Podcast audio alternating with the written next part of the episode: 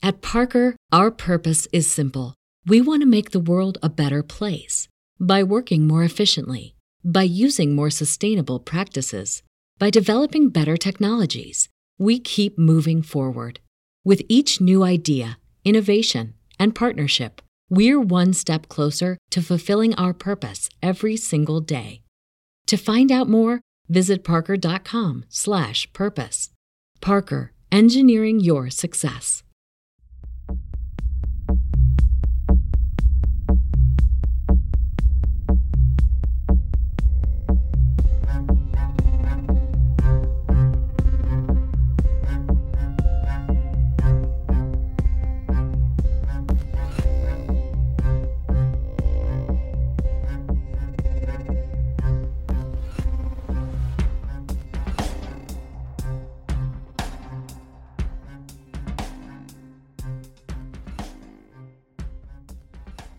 Allô tout le monde, bienvenue au Balado 91 Behind the Scene, le balado québécois qui met en lumière le métier de répartiteur d'urgence.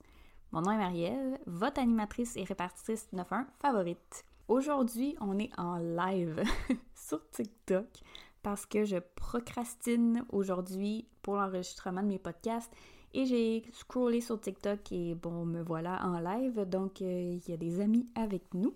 Puis aujourd'hui, on va parler de trois appels 911 qui ont rapport avec le même événement. il s'agit de l'histoire qui a été très médiatisée un peu partout. C'est l'histoire de Casey Anthony. Le 15 juillet 2008, vers 20h, Cindy Anthony a composé le 911 pour savoir où était le poste de police le plus proche parce qu'elle voulait y emmener quelqu'un qui avait commis un acte criminel. Sa propre fille aurait volé sa voiture qui avait été remorquée parce qu'elle était en manque d'essence, puis elle venait de retrouver sa fille. En route vers le poste de police, on lui dit finalement qu'elle doit faire affaire avec la police de, oh, je m'excuse mon anglais, Orange County, puis de les appeler quand elle va arriver chez elle. tell me where I can, the closest one I can come into? What What are you trying to accomplish by bringing them to the station? I have a 22-year-old person that has um, grand theft sitting in my auto with me. So the 22-year-old person stole something. Yes, Is this a relative? yes. Where did they steal it from? Um, my car and also money. Okay, is this your son? Daughter. Okay, so your daughter stole money from your car. No, she- my car was stolen. We've retrieved it today. We found out where it was at. I've retrieved it. I've got that, and I've got affidavit for my banking account. I want to bring her in. I want to press charges. Where Where did all of this happen? Oh, it's it's been happening. No, no, but I need to establish a jurisdiction is what I'm trying. Oh, I live in um in Orlando. Yeah, but what address did these thefts occur at? Um, well, I guess my residence, I guess. Four What's nine? Okay. Four nine three seven Hope Spring Drive. That's actually going to be in the jurisdiction of the sheriff's office, ma'am, not the Okay. Orlando Police Department. All righty. Let, let me transfer you over to the communications section. Donc, elle a été transférée à la police de Orange County. Puis finalement, vers 20h44, euh, Cindy a refait le 911 en disant qu'elle est arrivée chez elle, puis qu'elle voulait faire arrêter sa fille, puis aussi rapporter que sa petite fille de 2 ans et demi, 3 ans avait disparu. Quand elle avait retrouvé sa voiture avec sa fille, mais que sa petite fille était nulle part, la dernière fois que quelqu'un l'avait vue, c'était le 16 juin. Je vous rappelle, on était le 15 juillet. La répartitrice prend la description de la petite fille en note, puis elle lui dit qu'elle allait envoyer des policiers chez elle aussitôt qu'il allait en avoir de disponibles. Spring Drive. 4937 Hope Springs. Drive. Okay, what's happening? Um, I have someone here that I need to um, be arrested in my home. They're and there I right have now. a possible missing child. I have a three-year-old that's been missing for a month. A three-year-old? Yes. Have you reported that? I'm trying to do that now, ma'am. Okay, what did the person do that you need arrested? My daughter. For what? For stealing an auto and stealing money. I already spoke with someone. They said they would patch me through the Orlando um, Sheriff's Department, have a deputy here. I was in the car. I was going to drive her to the police station, and no one's open. They said they would bring a deputy to my home when I got home to call them. So she stole your vehicle? Yes. When did she do that? Um, on the 30th, I just got it back from the impound. I'd like to speak to an officer. Can you have someone come out to my house? Okay. Okay, I gotta ask you these questions so I can put them in the in the call. Okay. Okay. 30th of June. Yes. Okay. How old is your daughter? 22. Okay. What's her name? My name? Her name. Her name Casey Anthony. Vers 21h et quelques, Cindy rappelle le 911 en panique en disant que sa fille venait d'avouer que la gardienne avait kidnappé sa petite fille puis qu'elle la cherchait depuis un mois. Elle dit qu'il y a quelque chose de louche parce que quand elle a trouvé sa voiture plus tôt, il y avait une odeur de cadavre. La répartitrice, elle demande à Casey, à parler à Casey. Cindy va voir sa fille puis elle dit les policiers veulent te parler puis elle répond non, j'ai rien à leur dire. Finalement, elle prend le téléphone, elle répond aux questions de la répartitrice puis elle dit que sa fille a disparu, puis que ça fait un mois qu'elle la cherche elle-même toute seule. Elle lui dit qu'elle sait qui a sa fille, qu'elle a essayé de la rejoindre la personne, mais que la ligne n'est plus en service. La répartitrice a rectifié l'histoire du vol d'auto qui appartient aux Anthony's, mais que Casey utilisait toujours, puis demande qui a kidnappé sa fille. Casey répond que c'est Zenida Fernandez Gonzalez, qui est la gardienne depuis presque deux ans. La répartitrice demande pourquoi elle n'a pas appelé la police avant et Casey dit qu'elle essayait de la chercher par elle-même et que c'était stupide.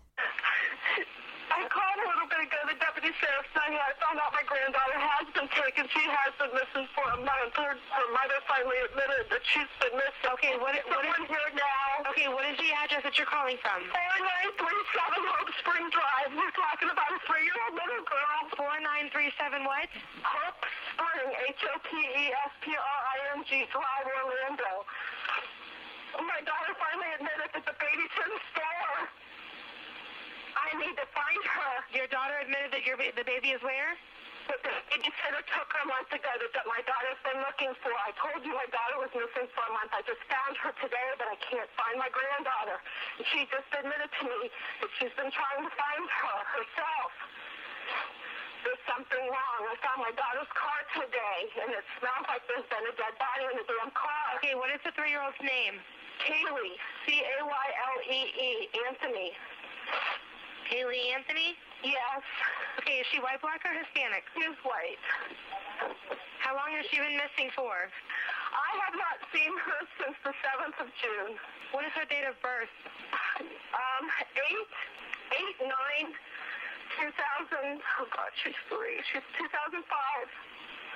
George Carey's missing. Carey's missing. Casey's missing. He took her a month ago. She's been missing for a month. Okay, I just can, I need I, I understand. Can you just can you calm down for me for just a minute and just I need to know what's going on, okay? I'm gonna try and talk. I'm sorry, we can Is your is your daughter there? I'm on the phone with them. Is your daughter there? Yes. Can I speak with her? Do you mind if I speak with her? Thank you. She's downstairs. to talk- They want to talk to you. Answer the question. Hello? Hello. Yes. Hi. Well, can you can you tell me what's going on a little bit? I'm sorry? Can you tell me a little bit what's going on? My daughter's been missing for the last 31 days. And you know who has her? I know who has her. I've tried to contact her. I actually received a phone call today now from a number that is no longer in service. I did get to speak to my daughter for about a moment, about a minute. Okay. Did you guys call and report a vehicle stolen? Um, yes, my mom did. Okay. Okay, so there's been a vehicle stolen too. No, this was my vehicle. What vehicle was stolen? Um, it's a 98 Pontiac Sunfire. Okay, I have deputies on the way to you right now for that. But now your now your three year old okay, your three year old daughter's missing. Kaylee Anthony, Yes. white female, Anthony. Yes, white female. three years old, eight nine two thousand five, her date of birth. Yes. And you last saw her a month ago. 31 days. From 31 days. Who has her? Do you have, do you have a name? Her name is Zenaida Fernandez Gonzalez. Who is that? Babysitter? She's she's been my nanny for about a year and a half, almost two years. Can, why why are you calling now? Why didn't you call 31 days ago? I've been looking for her and have gone through other resources to try to find her, which is stupid. Casey Anthony est né le 19 mars 1986 en Ohio aux États-Unis. Sa mère, Cindy Anthony, était infirmière et son père, George Anthony, était policier. Casey avait aussi un grand frère, 4 ans son aîné, du nom de Lee. Tout au long de son enfance, Casey euh, était une enfant facile, énergétique, qui aimait faire sourire les gens. La relation entre Casey et sa mère était fusionnelle, puis elles faisaient tout ensemble. Euh, C'était des meilleurs amis. Elle magasinait, prenait des marches, faisait de l'artisanat ensemble et tout. À l'âge adolescent, Casey était très populaire à l'école, puis elle avait plusieurs petits chums. Elle a commencé à s'éloigner de ses parents, puis elle leur disait plus rien. Selon sa famille et ses amis, elle avait commencé à mentir souvent. C'était devenu une habitude, puis euh, elle mentait sur des petites choses. Ses parents connaissaient même pas les gens avec qui elle se tenait parce qu'elle sortait puis elle faisait le party chaque semaine avec des gens différents. La veille de sa graduation du secondaire, George et Cindy ont demandé à leur fille qu'est-ce qui se passait avec sa graduation, c'était à quelle heure, c'était où, puis ils voulaient être présents dans le fond pour cet événement important dans la vie de leur fille. Casey, elle répondait pas vraiment, puis elle donnait des réponses vagues. Fait qu'ils ont appelé à l'école, puis c'est là qu'ils ont su que Casey allait pas graduer, qu'elle échouait la majorité de ses cours. Casey avait jamais rien dit, puis elle avait laissé ses parents planifier un gros party en son honneur à la maison. Au lieu de terminer son secondaire, par après, Casey elle a trouvé un travail au, au Universal Studios, puis elle avait l'air heureuse d'y travailler. Elle revenait à la maison, elle parlait de ses journées à ses parents, puis tout allait super bien. En juillet 2005, à 19 ans, elle a rencontré JC Grund, qui est devenu son copain. Un peu plus tard dans la même année, Casey est tombée enceinte. Elle a dit à son amie qu'elle voulait donner le bébé en adoption pour continuer de vivre son lifestyle, mais des mois ont passé et Casey n'avait toujours rien dit à ses parents. Un jour, alors que Casey était enceinte de 7 mois, elle est allée voir ses parents puis elle leur a dit qu'elle était enceinte, parce qu'évidemment, elle pouvait plus bien bien le cacher. Elle leur a dit qu'elle voulait placer le bébé en adoption, mais les parents étaient contre cette idée-là, puis c'était un non catégorique. Casey disait à tout le monde que Jesse était le père, mais personne ne savait vraiment qui était le père de son enfant parce qu'il y avait toutes sortes de rumeurs. Même qu'à un moment donné, Casey allait voir à sa mère que le père était mort dans un accident mortel. C'est pas important de savoir qui est le père dans l'histoire, mais plus de voir à quel point Casey mentait et inventait souvent des histoires. Le 9 août 2005, Casey a donné naissance à une petite fille en santé, Kaylee Mary Anthony. Casey et Kaylee habitaient chez les parents de Casey. Ils ont pratiquement élevé leur petite fille pendant que Casey allait travailler. Il payait pour tout ce dont euh, Kaylee avait besoin. Il vivait une petite vie tranquille, puis il semblait super heureux. Jessie a même demandé Casey en mariage à la veille du jour de l'an de la même année, puis elle a dit oui. Pour l'aider pendant que tout le monde allait travailler, Casey a engagé une gardienne qui s'appelait Zenida Fernandez Gonzalez, mais que Casey appelait Zani. Quand les parents de Casey ont demandé où euh, elle avait trouvé cette gardienne-là, Casey a simplement répondu qu'un de ses collègues à Universal Studios, du nom de Jeff, lui avait recommandé parce que lui-même avait un petit garçon qui se faisait garder par elle. Casey parlait souvent de Zani, mais personne, sauf elle, l'avait rencontré en vrai. En mai 2006, Jessie a rompu leur fiançailles en disant que le comportement de Casey était de plus en plus erratique puis qu'elle devenait une personne complètement différente. Donc Casey est redevenue célibataire, puis après quelques temps, elle a recommencé à sortir puis faire le party avec ses amis dans les bars. C'est pendant ce temps-là qu'elle a rencontré Tony, un DJ en devenir. Ils ont commencé à se fréquenter et Casey allait souvent à son appartement avec, avec Kaylee, puis elle était tout le temps là-bas. Le 15 juin 2008, Casey a dû partir à Tampa pour le travail. Elle et Kaylee sont donc partis direction Tampa à bord de l'un des véhicules familiales, une Pontiac Sunfire blanche. Pendant un mois, Cindy a essayé de voir sa, sa petite fille, mais Casey lui disait qu'elle était trop occupée à son travail ou que Kaylee était avec sa gardienne ou qu'elle dormait ou whatever. Elle avait toujours une excuse pour que Cindy parle pas à sa petite fille. Pendant ce temps-là, Casey faisait souvent la fête. Elle participait à des concours comme Hot Body Contest, des, concours de wet t-shirt, et mettait des photos de ses sorties sur MySpace, qui était un réseau, social très populaire à, l'époque. Deux jours après la disparition de sa fille, elle a même été se faire tatouer Bella Vita, la vie est belle, sur son omoplate, et elle écrit dans son journal intime et j'ai traduit, je fais confiance en mon jugement et je sais que j'ai pris la bonne décision. J'espère juste que la fin justifie les moyens. Je veux savoir ce que le futur me réserve. J'imagine qu'on verra. Je n'ai jamais été aussi heureuse que maintenant et j'espère que mon bonheur va durer. Le 15 juillet, soit un mois exactement après le départ de Casey et Kaylee, George Anthony a reçu un appel comme quoi son véhicule a été remorqué à la fourrière. Il a vite compris qu'il s'agissait du véhicule que sa fille conduisait. Quand George et Cindy sont allés chercher leur voiture à la fourrière, ils ont senti une forte odeur qui venait de l'intérieur de la valise. George a reconnu une odeur familière due à ses années de policier. Une odeur qui, selon mes collègues, reste gravée dans ta mémoire et tes parois nasales. L'odeur d'un corps en décomposition. Évidemment, il n'y avait pas de corps dans la voiture, mais il y avait un sac de poubelle rempli de cochonneries qui n'ont même pas ouvert, puis une vieille boîte de pizza. Inquiets et paniqués, les parents ont contacté un des amis de Casey, puis ont réussi à la localiser chez son copain à Orlando, où le couple fumait du pot puis regardait la télé bien relax. Les parents ont demandé où était Kylie, et Casey a simplement répondu qu'elle avait été kidnappée 31 jours auparavant par sa gardienne Zenida et qu'elle essayait de la retrouver depuis. C'est à ce moment-là que Cindy a fait le premier appel 911 que vous avez entendu. Quand les policiers sont arrivés chez les Anthonys, ils ont demandé à Casey où elle avait vu Zanny pour la dernière fois et de les amener à cet endroit-là. Casey les a amenés à un appartement où elle disait avoir déposé Kaylee le matin du 16 juin. Quand elle est arrivée à la fin de sa journée pour prendre sa fille, il n'y avait personne à l'appartement. Casey a téléphoné à Zanny, mais le numéro de téléphone était hors service. Elle est restée quelques minutes, pensant les voir arriver, puis finalement elle a décidé de faire le tour des endroits où elle avait l'habitude d'aller, mais rien, aucune trace de Zanny et Kylie.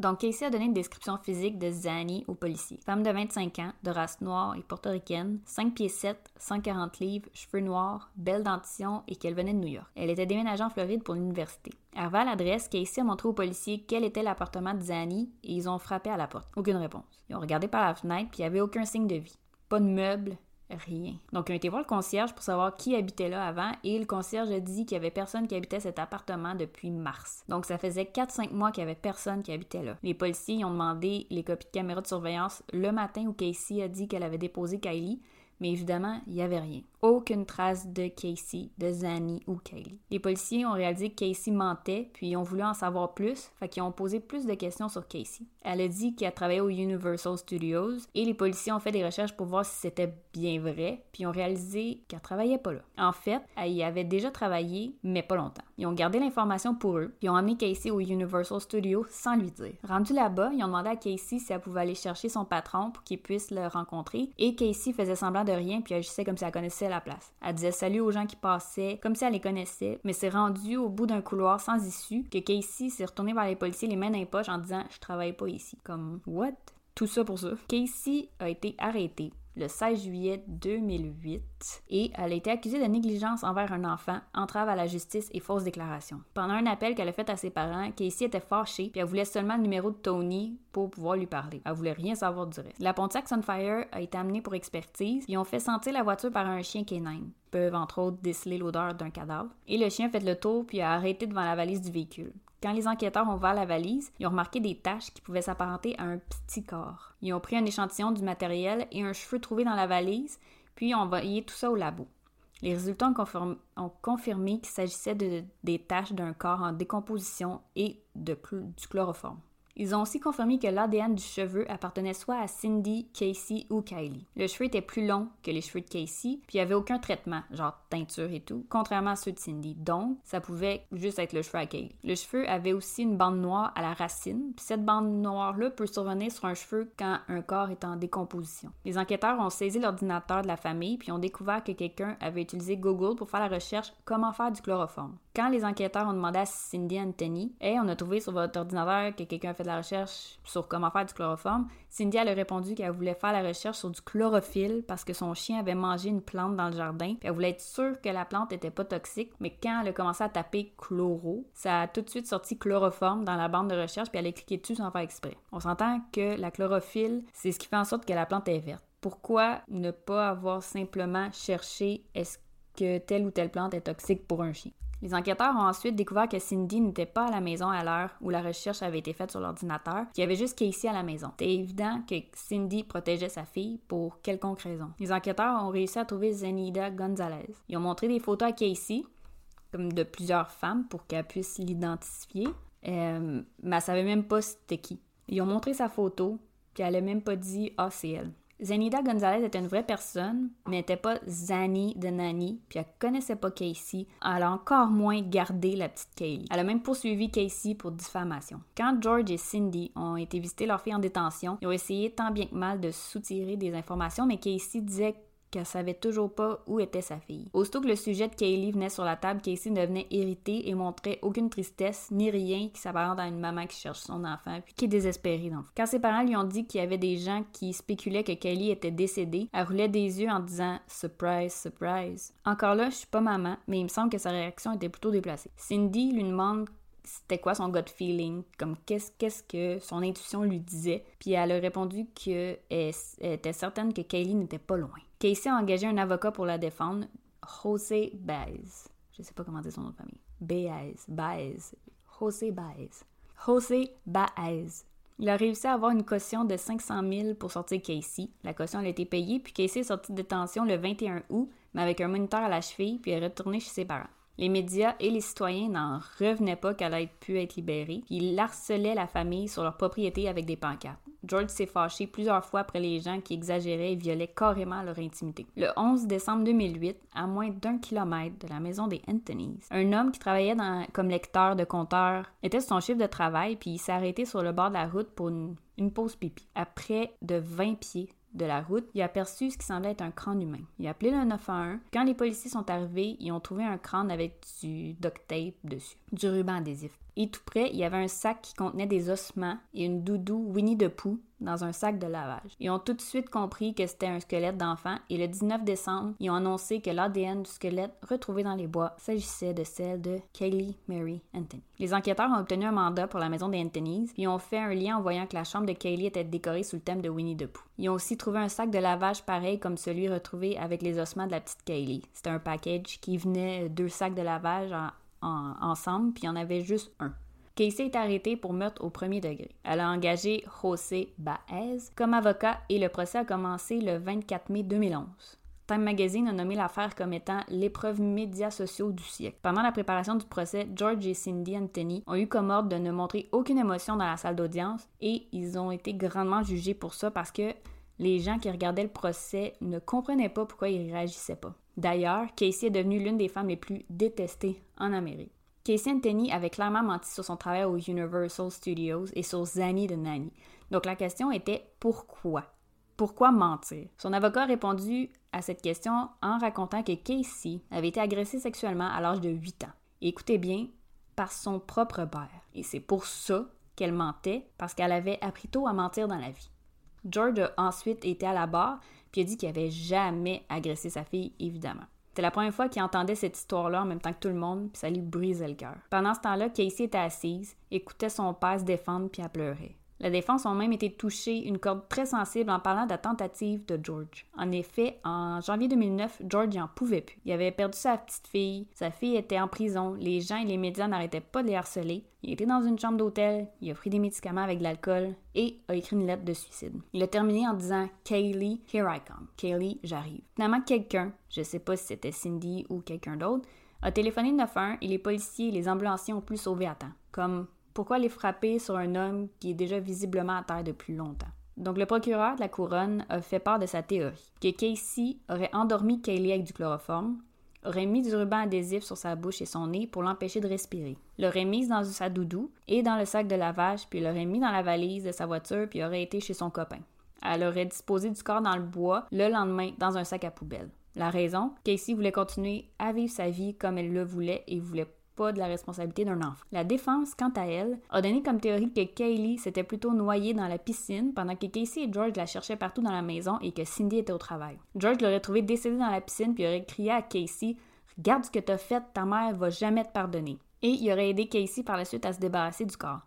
Le 5 juillet 2011, après plus de 10 heures de délibération, le jury a rendu son verdict. Casey Anthony a été reconnu non coupable pour le meurtre de Kaylee Anthony, non coupable pour maltraitance, non coupable pour homicide involontaire et coupable sur quatre chefs d'accusation pour avoir menti aux forces de l'ordre. Elle a donc eu une peine de un an de prison et une amende de 1000 dollars. Casey avait déjà fait trois ans de prison, donc ils ont, ils ont réduit ça de sa sentence. Comme elle avait eu un bon comportement, elle a été libérée le 17 juillet 2011. Les gens qui ont suivi le procès étaient outrés et enragés. Des membres du jury ont même reçu des menaces de mort. Casey a déclaré faillite à deux trois reprises, puis elle n'avait pas d'argent pour payer son avocat. Quelqu'un aurait surpris Casey complètement nu sortir du bureau de José Baez. Il y a donc des croyances que Casey aurait payé son avocat en nature. George et Cindy Anthony, malgré les deux événements, sont restés ensemble, mais ils ont pas la même théorie sur ce qui s'est réellement passé. Cindy croit que Kaylee s'est bel et bien noyée et que Casey l'a trouvé puis elle a paniqué. George croit plutôt,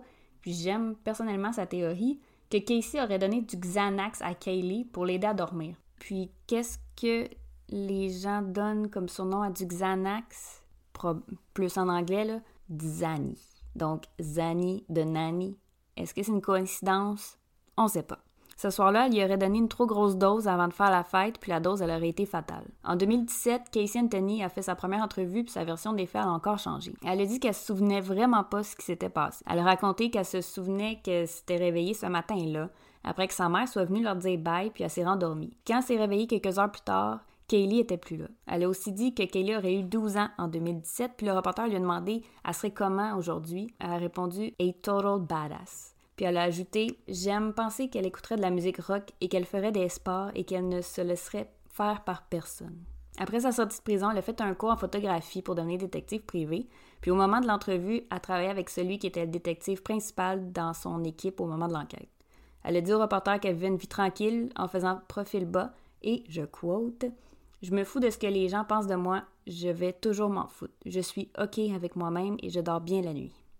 Je vous avoue que les recherches pour cet épisode-là euh, ont, été longues. Beaucoup d'articles, de vidéos ont été faits sur le sujet. Puis les informations, ils se mélangent. Comme c'est pas évident de, trouver comme une bonne source. Puis je voulais pas vous raconter n'importe quoi. Fait que j'ai essayé de vous raconter l'histoire sans jugement, sans donner mon opinion, même si je l'ai peut-être fait à quelques reprises. J'étais pas certaine de la faire parce que dans mon podcast, je parle du travail du répartiteur, puis je commente sur ce qui a été fait ou pas. Mais dans ce cas-ci, avec les trois appels au 911, il y a comme on dirait qu'il n'y a pas beaucoup de jus. C'est sûr que les deux premiers répartiteurs, pour eux, c'est un appel banal. Euh, il n'y a pas d'urgence live parce que le vol, il se passe pas en ce moment. est avec sa fille, puis ils ont retrouvé le véhicule. Donc pour eux, il n'y en a pas de problème, puis c'est pas une priorité. La troisième répartitrice, elle a l'air de trouver ça décousu, mais elle pose quand même vraiment les bonnes questions, puis elle demande à parler à Casey à la fin. Puis ça, je trouvais, je trouvais qu'elle avait bien fait parce qu'après ça, il demande comme pourquoi t'as pas appelé la police, ça fait 31 jours que ta fille elle a disparu. Puis Casey, avait répondu qu'elle voulait le faire par elle-même, mais qu'elle savait que c'était stupide. Effectivement. Donc, je trouvais ça quand même important de le faire, l'épisode, même si euh, j'ai pas passé full le temps à parler sur le travail des répartiteurs, parce que dans plusieurs versions, euh, les gens n'ont pas les trois appels 911. Puis, je voulais rajouter mon petit grain de sel, puis en parler quand même. C'est ce qui met fin à l'épisode d'aujourd'hui. J'espère que vous avez apprécié, même si vous aviez peut-être entendu parler de l'histoire. Le concept de faire un épisode aux deux semaines me permet vraiment de pousser mes recherches puis de faire de mettre plus de temps sur le podcast. Fait que j'aime vraiment ça parce que c'est important pour moi de vous donner du contenu de qualité. Vous pouvez me suivre sur Instagram au 91 Behind the Scene ou sur les différentes plateformes comme Spotify, Google Podcast, Apple Podcast, Amazon Music, Podcast Addict et autres. Et me laisser un petit 5 étoiles. Je vous souhaite un bon deux semaines, puis on se reparle très bientôt. Bye!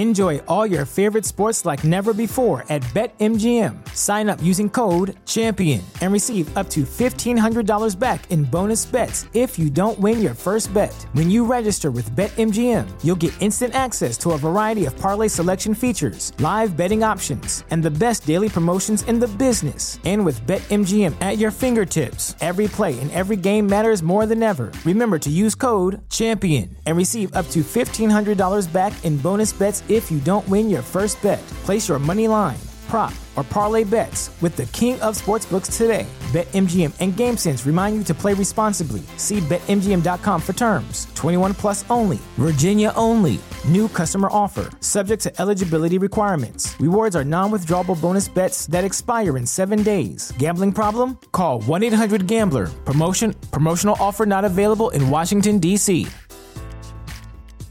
At Parker, our purpose is simple. We want to make the world a better place by working more efficiently, by using more sustainable practices, by developing better technologies. We keep moving forward. With each new idea, innovation, and partnership, we're one step closer to fulfilling our purpose every single day. To find out more, visit parker.com/purpose. Parker, engineering your success.